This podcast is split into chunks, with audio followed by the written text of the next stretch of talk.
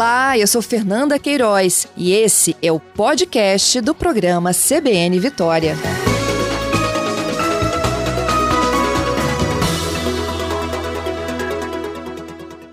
Ei, Jax, bom dia. Bom dia, Fernanda, tudo bem? Bem, obrigada, viu, Jax, por participar aqui conosco. Bom, eu acho que a gente precisava começar explicando né, o porquê das apreensões. TV Box é proibido no Brasil? Bem, o, o, equipamento em si ele não é proibido. O que acontece é que ele exige uma homologação da Anatel e esses equipamentos, eles por virem, é, às vezes com alguns softwares instalados que captam sinal de, de TV paga, ele não é sujeito à homologação da Anatel. Então, a, uhum. a, proibição se deve ao fato de não ter a homologação da Anatel para transmissão do sinal. Entendido. E aí o que acontece? Todas as tentativas de importação, elas são, quando são identificadas pela alfândega, elas são barradas, não é isso?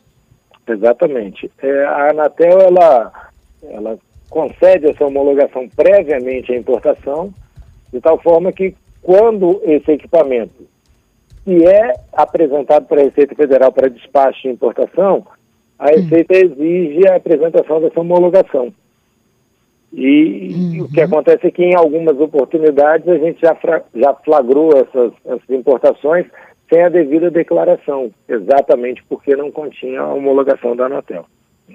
Entendido. Então, existem aparelhos diferentes, um que é homologado e o outro que não é homologado? Os aparelhos basicamente são os mesmos. O que acontece é que alguns importadores não procedem à homologação exatamente porque é, passa a ter controle da Anatel, controle estatal. Entendido. O controle que você me fala da Anatel, Jax, é o controle de que você não está pirateando canais que são fechados, é isso? Exatamente. É, é um controle bem técnico quanto à transmissão de sinal. Uhum. É, todos os equipamentos que têm transmissão de sinal de radiofrequência, eles precisam ser controlados pela Anatel exatamente para não invadir um campo de frequência de outros equipamentos sensíveis. Por exemplo, até de é, é, navegação aeroespacial, coisas dessa natureza. Então a Anatel precisa controlar essa frequência de transmissão. Uhum. É, isso pode influenciar, inclusive, no, no projeto, no plano de voo. Exatamente. Se então, ele entrar é... na frequência, né? Exato. Todos, todos os equipamentos que transmitem a frequência, eles precisam ter um controle para exatamente não atrapalharem os outros equipamentos que trabalham naquela frequência. Que, por exemplo, de, de, de planos de voo ou, ou, até de rádios mesmo. Uhum. É, é o popular gatonete, esse TV Box?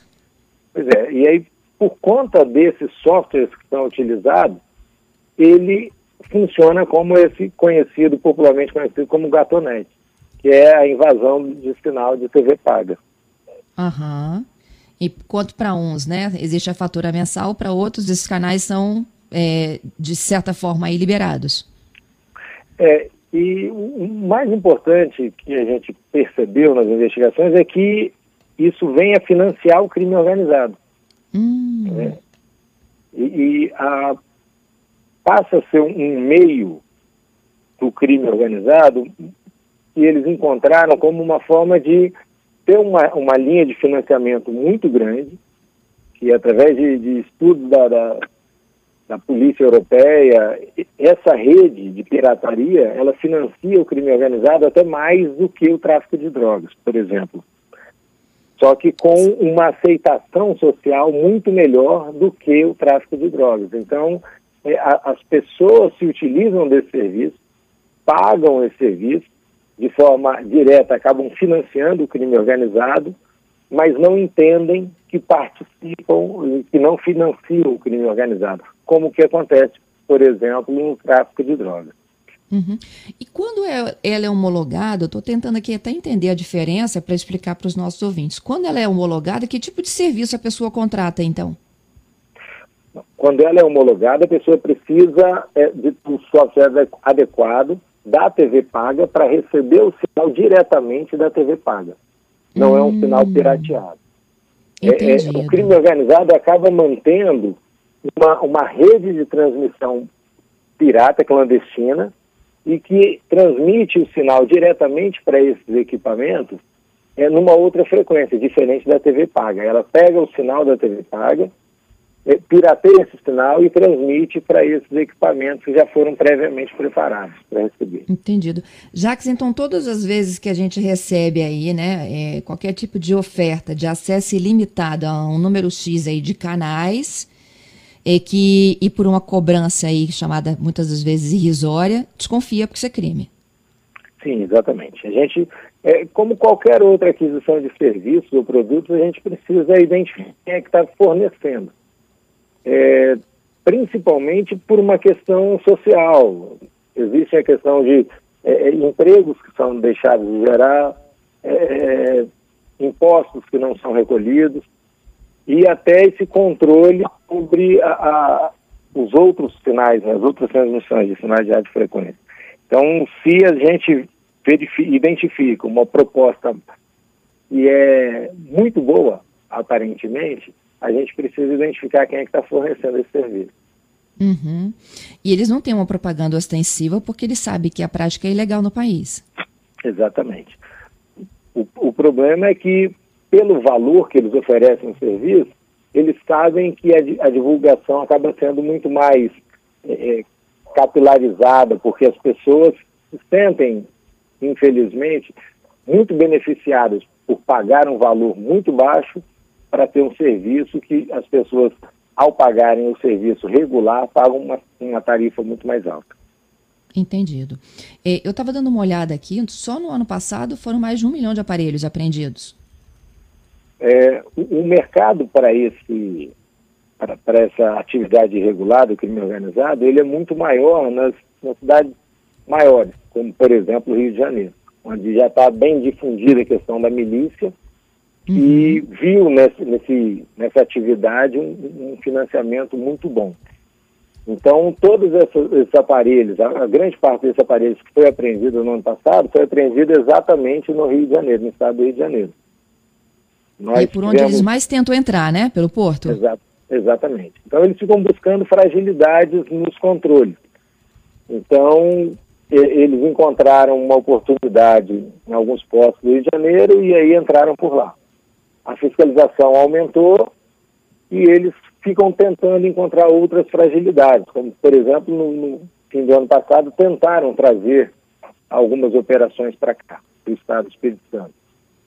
E a gente, como a Receita Federal mantém todas essas informações no Brasil todo, a gente já estava alertado, devidamente alertado, e atuamos de forma a apreender, fazer uma apreensão aqui também, de cerca de 32 mil aparelhos. Uhum. E aí vocês conseguem identificar a empresa? Esses equipamentos são que destruídos depois? Sim, é, muitas empresas são laranjas, né? E a gente identifica a empresa e notifica a empresa, faz a representação fiscal para fins penais e aí o processo criminal ele segue é, identificando a empresa e os demais interessados na operação. Entendido. É, e mesmo assim eles continuam tentando entrar com outros lotes? É, a atividade para eles é muito rentável e eles não conseguem uma outra atividade ilícita para financiar o crime organizado, é óbvio.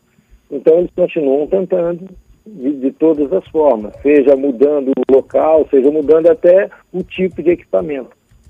Quer dizer, com esses equipamentos, eles é, recebem muitas vezes pela venda direta do equipamento, mas às vezes também pela prestação do serviço. Então, são duas oportunidades para o mesmo equipamento. Mas uhum. se a, a, o trabalho de repressão sobre esse equipamento fica muito grande, eles vão tentar, obviamente, buscar uma outra fonte de financiamento. Entendido. Entendido. Geralmente essas importações vêm de onde? Da Ásia? Sim, geralmente vem da China, como é, grande parte do comércio internacional mundial, né, esses produtos são produzidos lá na, na, na Ásia.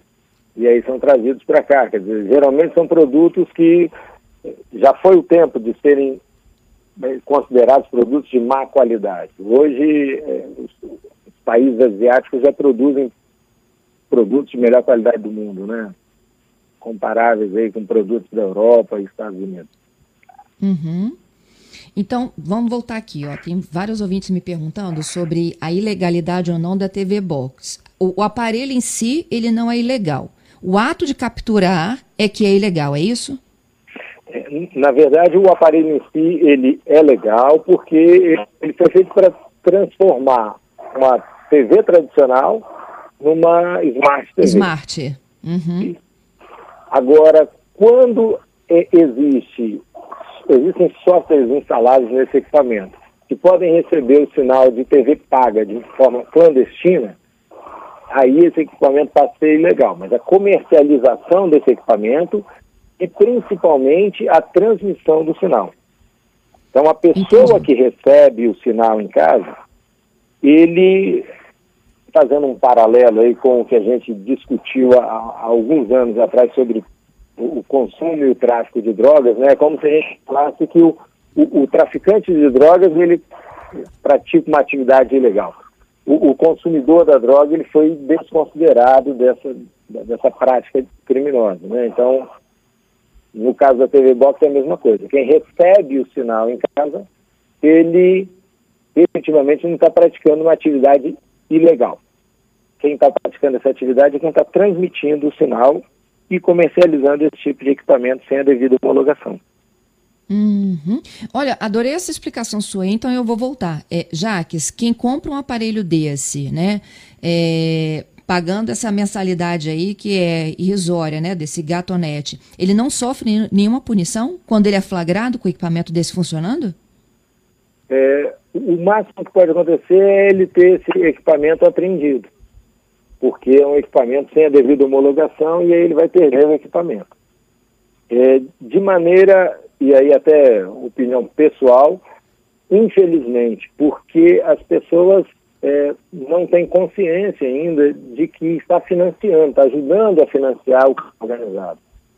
A, a, a, essa atividade, ela leva um, uma fonte de renda muito alta para o crime organizado. É, e como é bem aceito pela sociedade, esse crime organizado não é visto pelas pessoas como uma atividade que é ilícita, até infelizmente. Mas uhum. respondendo objetiva, objetivamente a sua pergunta, a pessoa que tem esse equipamento, ele não é considerado um criminoso. Entendido. Ele tem só o aparelho apreendido. Tá. O Marcos está me perguntando sobre a BTV. É um outro equipamento, você conhece? Não, infelizmente não. Também não. não é, vamos... Segundo ele, também é um aparelho e ele pergunta se tem a mesma finalidade do TV Box. Não, esse, esse, com essa denominação, talvez até seja o mesmo aparelho, o mesmo tipo de atividade, né, mude talvez a marca ou algum tipo de tecnologia específica que é empregada, mas eu, eu não consigo responder diretamente sobre esse, essa, essa, denominação, BTV. Uhum. É, existe no mercado oficial, já que podemos dizer assim, a venda da TV Box. Então esse aí está homologado, é isso? Exatamente. É, teve um caso de apreensão de uma grande rede de, de supermercados de equipamentos que não tinham a homologação. Mas existe a possibilidade, sim, desses equipamentos serem comercializados desde que eles tenham, sido, tenham sofrido a homologação da Anatel. E como é que o consumidor fica sabendo dessa diferença? Ele tem que ver o equipamento? É, existe um selo de homologação da Anatel é, é, afixado em todos os equipamentos. Então, quando você pega o equipamento em si, isso está na nossa televisão, tem um selo da, da homologação da Anatel, todos os equipamentos que transmitem sinal de radiofrequência, eles contêm esse selo da Anatel. E daí você está fazendo pelo menos uma compra mais segura. Exatamente. Entendido. É... Aí você consegue fazer a conversão né, da sua TV simples para uma Smart. Exatamente. Nos gente... demais, eles têm aquele software que você me disse que é capaz de capturar dados. Exatamente. Pelo nosso trabalho de inteligência, as pessoas que compram equipamento diretamente nas, nas redes oficiais de comércio, elas não têm a intenção de capturar esse sinal de forma indevida. Então, é, acaba sendo mais difícil ele se envolver nesse tipo de atividade ilícita. O que acontece é que essas importações são feitas de maneira ilegal diretamente com, por quem vai oferecer o serviço. Então, quem compra na rede oficial acaba ficando um pouco à margem dessa atividade ilegal que é da, da transmissão e da, da, prestação de serviço é, ilícita de, de TV Paga. Isso aí. É isso aí, Jaques. Eu queria te agradecer pelas explicações. Eu sempre tive muita curiosidade de entender um pouco mais aí sobre o assunto. Agora eu já estou expert, viu?